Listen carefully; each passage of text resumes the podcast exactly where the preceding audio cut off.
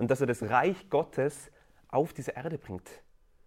Wie soll der sterben? Das geht nicht. Und statt Erniedrigung von Jesus wünschen sie sich die Erhöhung von Jesus.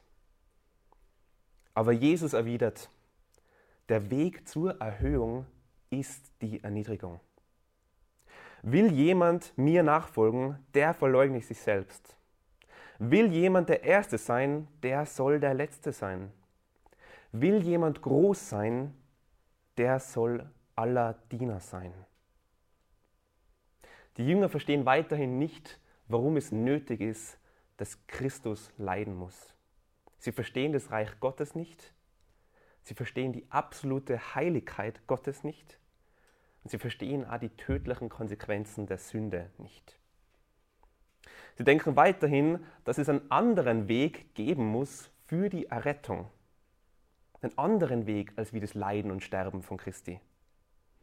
Aber es gibt keinen anderen Weg. Es gibt keine andere Option für Rettung. Die Jünger können sich nicht selbst retten und auch wir können uns nicht selbst retten. Aber unsere natürliche Tendenz von unserem Herzen, die Reaktion von unserem Herzen ist ja ziemlich gleich wie bei den Jüngern, oder? Wir geben uns so sehr der gleichen Illusion hin. Wir denken uns, na na, Sünde ist nicht so schlimm. Gott ist nicht so heilig. Es wird schon einen anderen Weg zur Rettung geben. Und natürlich wissen wir in unserem Kopf, und wir bekennen auch mit unseren Lippen, ja, wir brauchen das Sühneopfer Christi. Wir haben das Neue Testament, wir haben 2000 Jahre Kirchengeschichte, wo immer das Gleiche gepredigt wird. Wir brauchen das Sühneopfer von Christi. Aber glauben wir es wirklich in unserem Herzen? Glauben wir wirklich, dass wir hoffnungslos verloren sind? Glauben wir wirklich an die absolute Heiligkeit Gottes, da wo keine Sünde toleriert wird? Glauben wir wirklich, dass Sünde so schlimm ist? Dass es die Auswirkungen sind, dass es keinen anderen Weg gibt, als dass Christus, dass Gott selbst sterben muss. Wir das in unserem Herzen? Ja, ich denke, wir sind den Jüngern ähnlicher, als wie wir es denken. Wir tappen so oft in die gleiche Falle, wo wir in unserem Herzen denken, na, Sünde ist nicht so schlimm. Ich muss mich nur ein bisschen zusammenreißen und dann geht es schon wieder. Aber Jesus ist klar. Wir brauchen den leidenden Christus. Wir brauchen den Gottesknecht. Nur er kann uns retten. Und durch das Leben Jesus sehen wir, der Weg zur Erhöhung ist die Erniedrigung. Schauen wir uns ganz kurz das Leben Jesu und der Plan Gottes für die Errettung aus der Vogelperspektive an. Gottes Plan der Erlösung seiner Schöpfung passiert dadurch, dass Gott selbst wie ein Lamm am Kreuz stirbt. In Vers 31 lesen wir im Text, der Menschensohn wird ausgeliefert werden in die Hände der Menschen.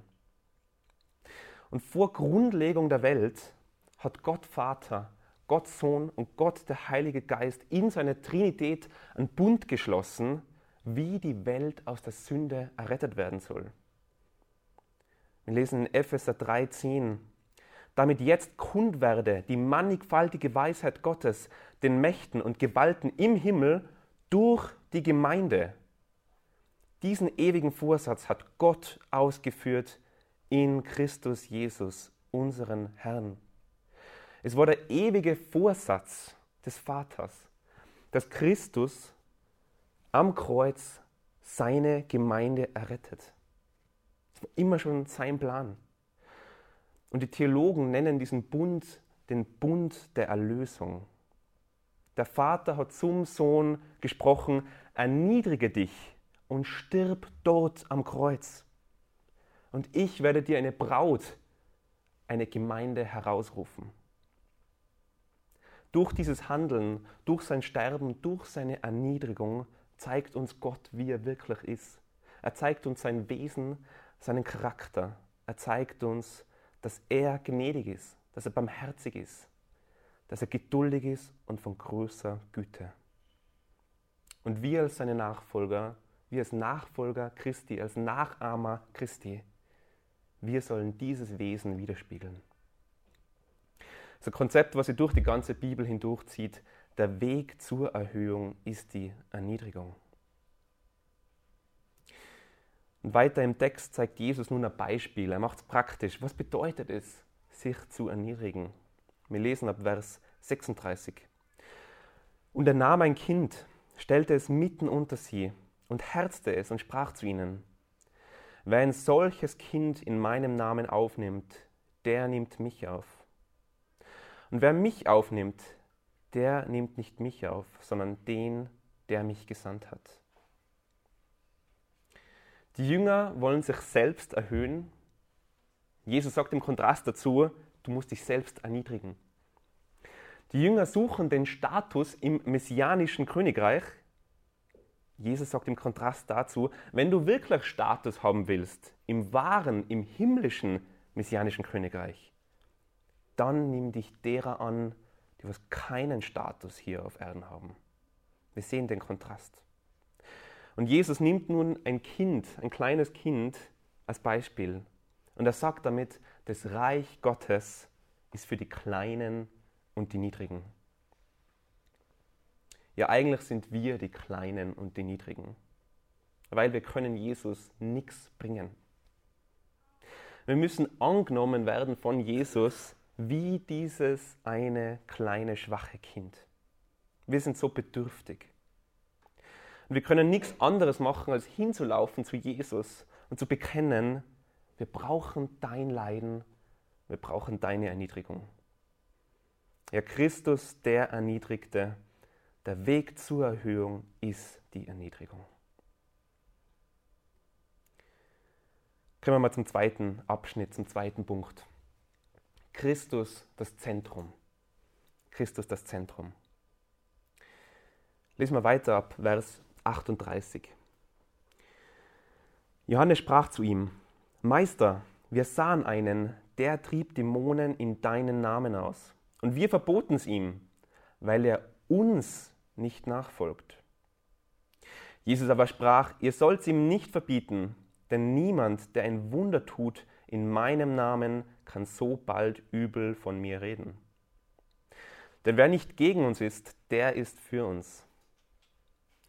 Denn wer euch einen Becher Wasser zu trinken gibt, deshalb, weil ihr Christus angehört, wahrlich, ich sage euch, er wird nicht um seinen Lohn kommen.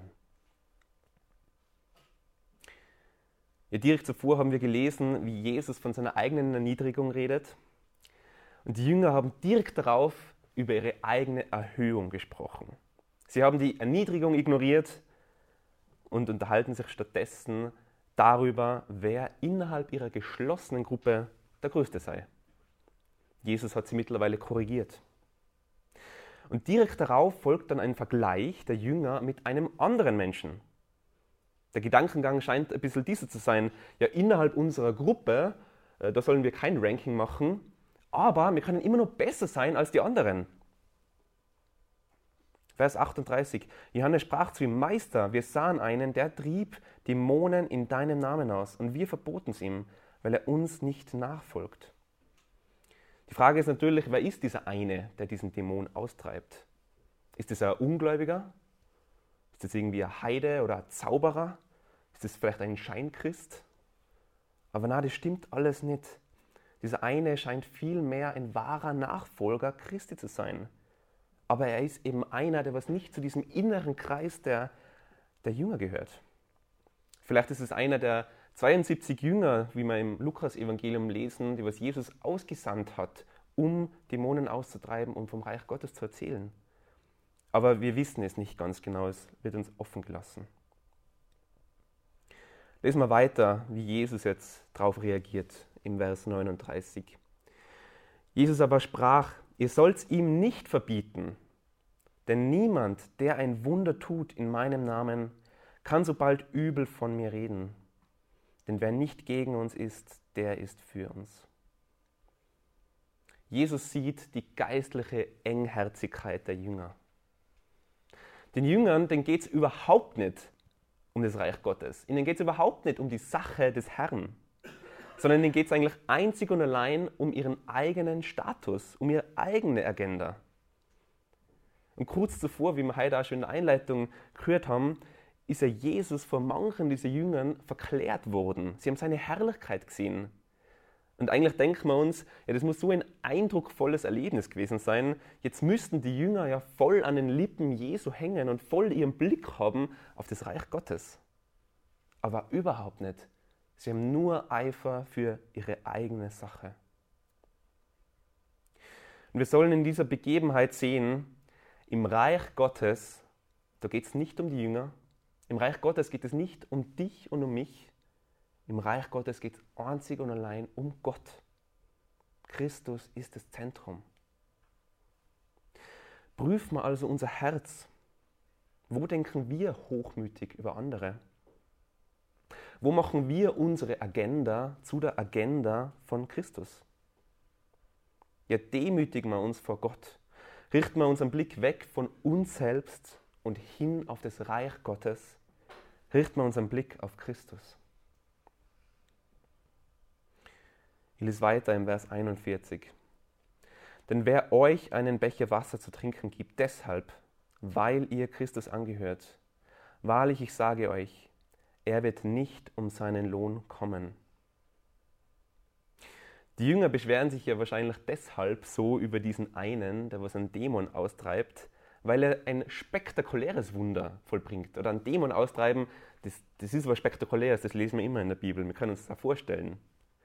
Höchstwahrscheinlich hätten sie sich überhaupt nicht über ihn beschwert, wenn er einfach an anderen Christen ein Glas Wasser gegeben hätte.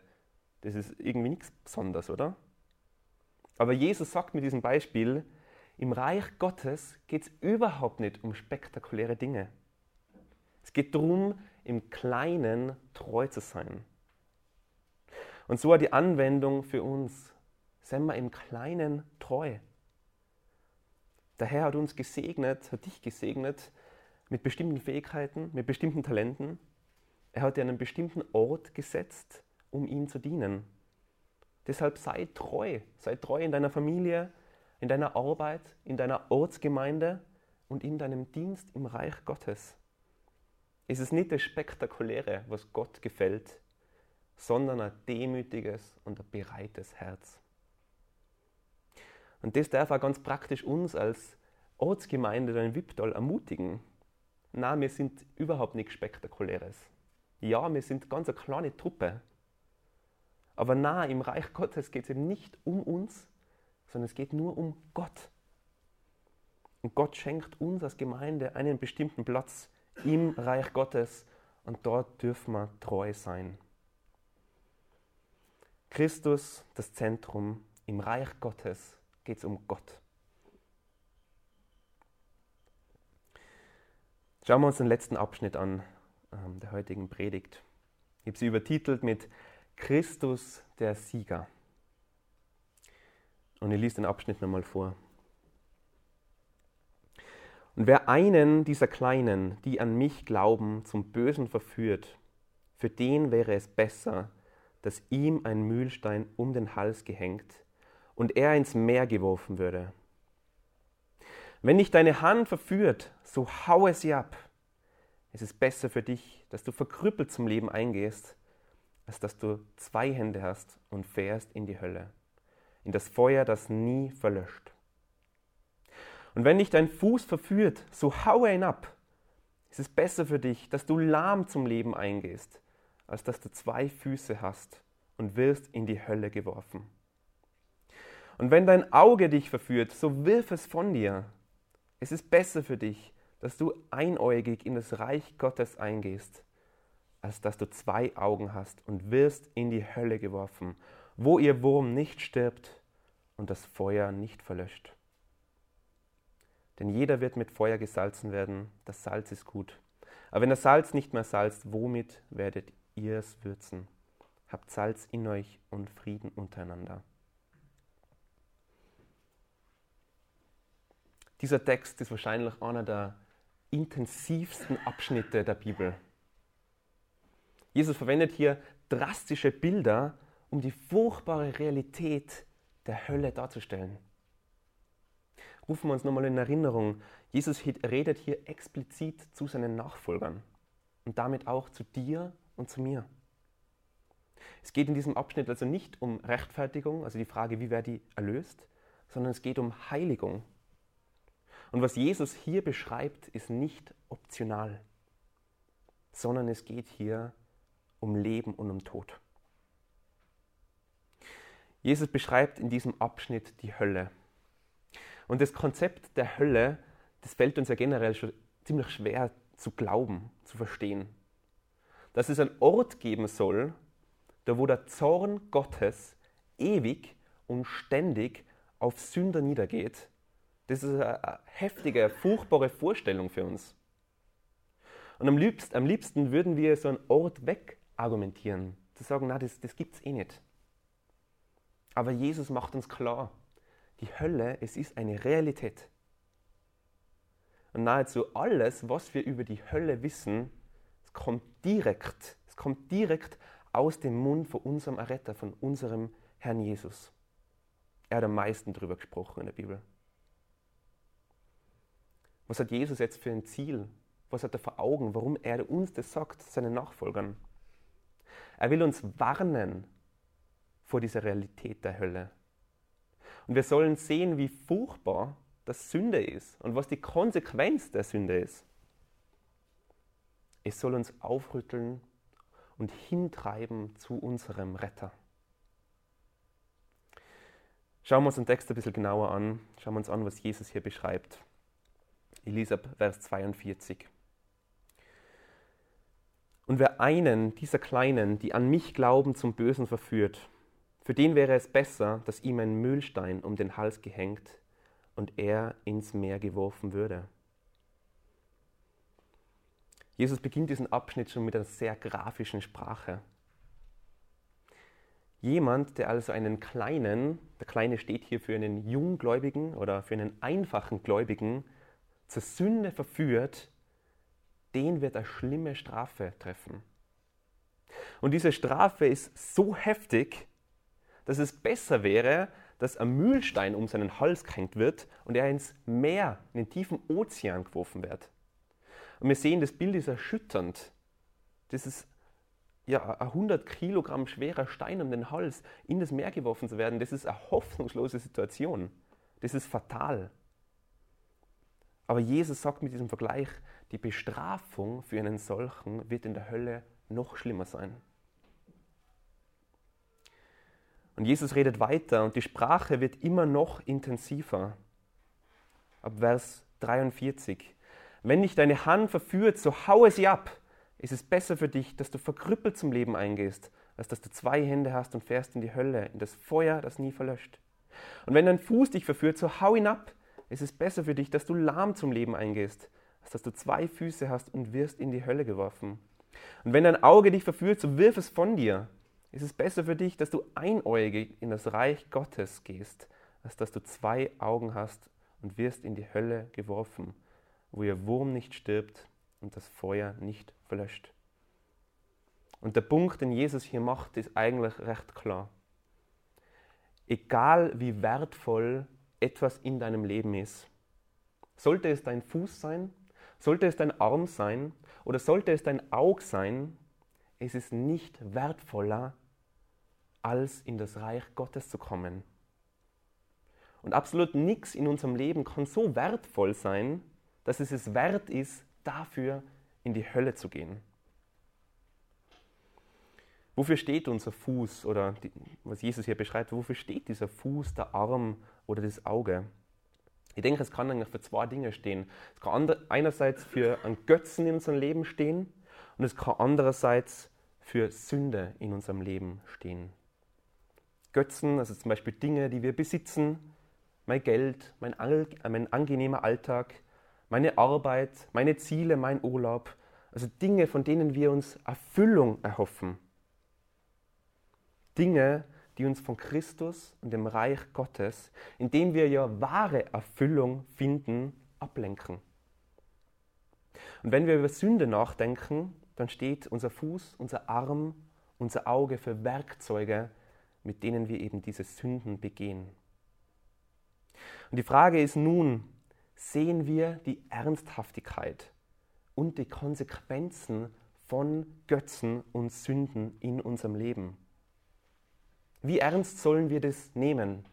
Was sagt Jesus dazu? Er sagt, wenn deine Hand dich verführt, hau sie ab.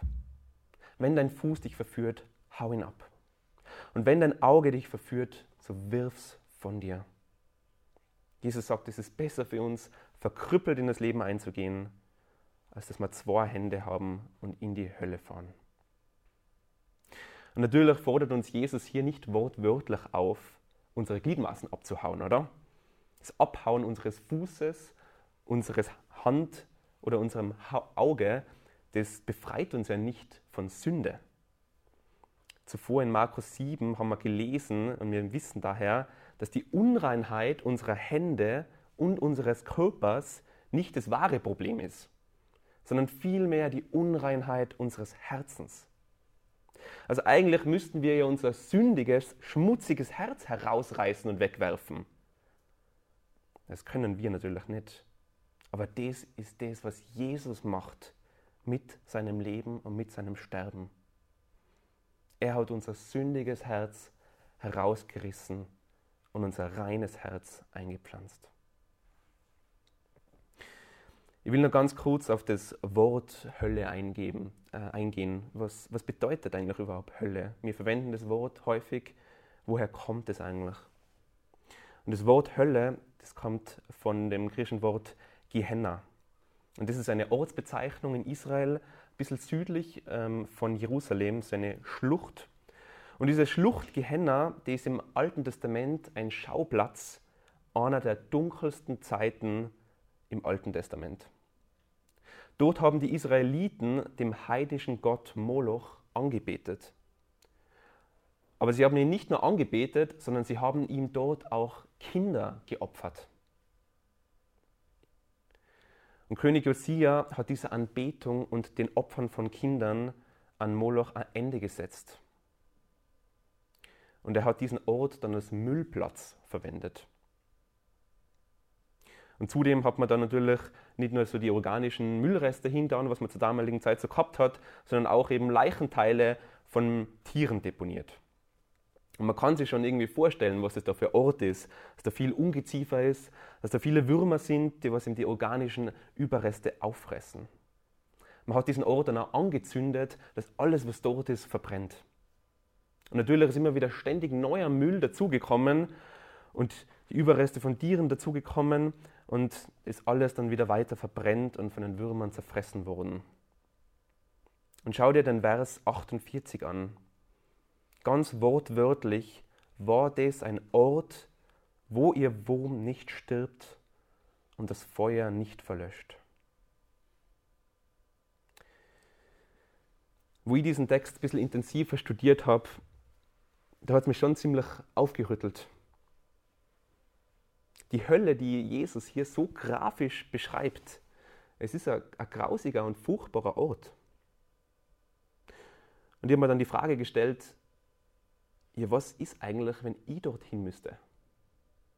Was wäre eigentlich, wenn ich in die Hölle müsste? Wenn Gott sagt eines Tages, Oliver, deine Bestimmung ist die ewige Hölle. Dort, wo der Wurm nicht stirbt und das Feuer nicht verlöscht. Also dieses Gedankenspiel ist, es ist schrecklich. Und eigentlich ist es mehr, als wir ertragen kann. Aber unser Gott ist ja Gott der absoluten Gerechtigkeit und Heiligkeit. Und somit wäre es eigentlich nichts anderes als fair, dass ich, ein rebellischer Sünder, in diese Hölle geworfen wäre. Das wäre fair. Aber ich sage es eigentlich, wie es ist, ich will da nicht hin. Und, und ich will auch nicht, dass irgendjemand, den ich lieb habe, dorthin kommt. Wenn ich irgendeinen Menschen lieb habe, dann kann ich ihm nicht wünschen, dass das seine, seine Ewigkeit ist. Es hat mir einen neuen Drang gegeben, Menschen in meiner Umgebung, meiner Familie, meinem Freundeskreis zu warnen. Das ist kein Ort, die Hölle ist kein Ort, wo du hin willst. Und für mich selbst, ich will hinlaufen zum Kreuz. Und sollte es mir alles kosten, sollte es mein Arm kosten, sollte es mein Fuß kosten, sollte es mein Auge kosten, ich will mich klammern an das Kreuz. Weil das ist nämlich die einzige Hoffnung, dass ich der Hölle entgehen kann. Weil dort am Kreuz ist Jesus für dich und für mich in die Hölle gegangen, sodass wir es eben nicht mehr tun müssen. Christus ist der Sieger. Er rettet uns aus der Hölle. Abschließend möchte ich kurz zusammenfassen, was wir heute gesehen haben. Christus der Erniedrigte, Christus das Zentrum und Christus der Sieger. Christus ist der Erniedrigte. Durch sein Leben zeigt er uns den Charakter Gottes. Und durch seine Erniedrigung werden viele erhöht. Christus ist das Zentrum. Im Reich Gottes geht es nicht um dich und um mich. Es geht nicht um unsere Agenda, sondern es geht um Christus allein. Und Christus ist der Sieger. Die Hölle ist eine Realität. Aber Christus ist der Sieger über die Sünde. Und er ist unsere einzige Hoffnung, dieser Hölle zu entgehen.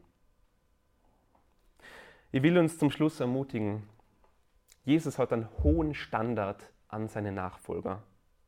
Und dieser hohe Standard, der muss uns hintreiben zum Wort Gottes und zu Christus. Unser Problem mit der Sünde ist so riesig, wir brauchen einen riesig großen Retter. Wir brauchen den leidenden Gottesknecht. Wir brauchen diesen Christus. Nur er allein kann uns retten. Also laufen wir hin zu ihm und klammern wir uns an ihn allein. Dafür will ich jetzt nur beten zum Schluss.